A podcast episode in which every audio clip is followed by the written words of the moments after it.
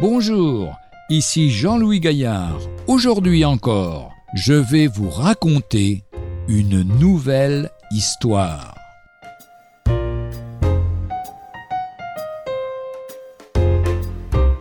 Notre conscience, un cadran solaire. On a comparé la conscience naturelle à un cadran solaire qui, normalement éclairé par le soleil, indique l'heure aux passants. Avant notre conversion, notre conscience ne peut nous donner d'indications fiables, car elle se trouve dans le brouillard des opinions de la société au milieu de laquelle nous vivons. Si dans la nuit on projette sur un cadran le faisceau lumineux d'une lampe électrique, on obtient les heures que l'on désire.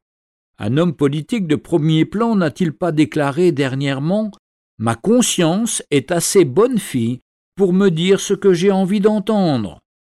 Le soleil qui illumine le cadran solaire d'un croyant, c'est bien sûr la parole de Dieu, à condition qu'elle soit reçue et comprise par le Saint-Esprit.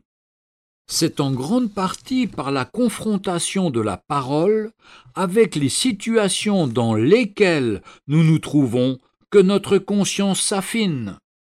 Du reste, il peut malheureusement arriver qu'un gros nuage vienne voiler le soleil, par exemple une mauvaise pensée qu'on laisse se développer jusqu'au point où elle détruit tout discernement du bien ou du mal.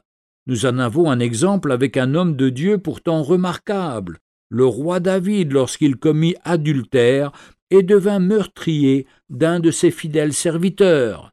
Que le Seigneur nous accorde d'acquérir une conscience délicate, constamment mise à jour par une réelle et constante communion avec lui. 1 Corinthiens chapitre 4 verset 4 nous dit Je ne me sens coupable de rien, mais ce n'est pas pour cela que je suis justifié. Celui qui me juge, c'est le Seigneur. Retrouvez un jour une histoire sur www.365histoire.com.